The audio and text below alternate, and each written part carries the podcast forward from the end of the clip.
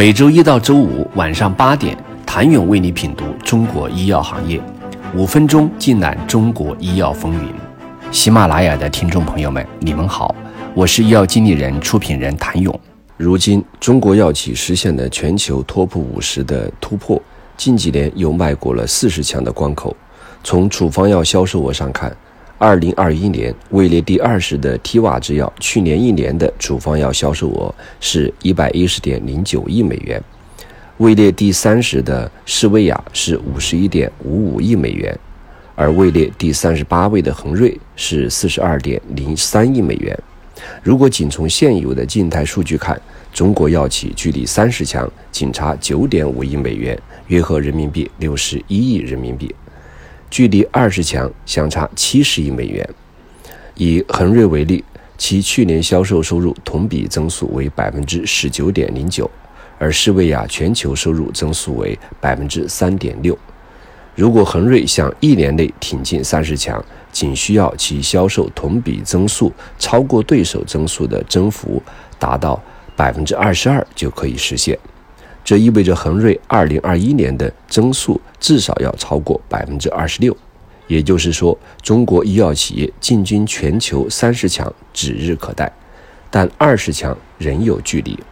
四百五十亿约等于一点六七个恒瑞。二点一六个食药干一年，挺进二十强，一定程度上可以看成中国新医药质变的开始。究竟何时能挺进二十强？如何能挺进二十强？一是产品要进入全球市场，二是并购。目前中国进入全球销售的药品很少，如果未来中国药企要进入全球制药企二十强，产品肯定需要进入全球市场。因为就算在中国市场销售排名第一，最多也只拥有百分之二十到三十的全球市场，而百分之七十到八十的市场在海外。另外，无论是从政府角度还是市场需求来看，未来整合是必须的。如果只靠一家公司自身式发展，很难排到全球前十。罗氏是因为买下了基因泰克，而辉瑞。也早就不是初创时期的辉瑞，都是整合了四五家公司之后成为全球第一。所以，我国药企要走上全球二十强，只有通过整合、优势互补以及中国市场的不断增长。武田从本土化成长为国际化药企的典型路径，或是国内药企未来可选的方向。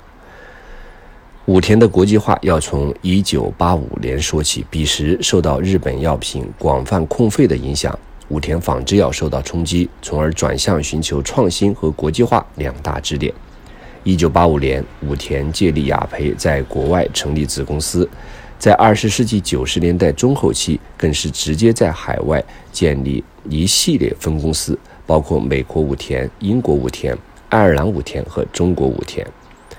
开启加速国际化的脚步。一九九五年，武田旗下兰索拉唑在美国获批，这款重磅药物迅速增长，使得武田成为跨国药企的一员。之后五年，武田的坎他沙坦及比格列酮相继在美获批，期间武田海外营收几乎翻了两倍，海外占比从百分之十一增加到了百分之二十九，达二十六亿美元。打开海外市场后，武田也完成了前期的资本积累，随后便开启了一系列大规模并购，将国际化版图从发达国家拓展到新兴市场。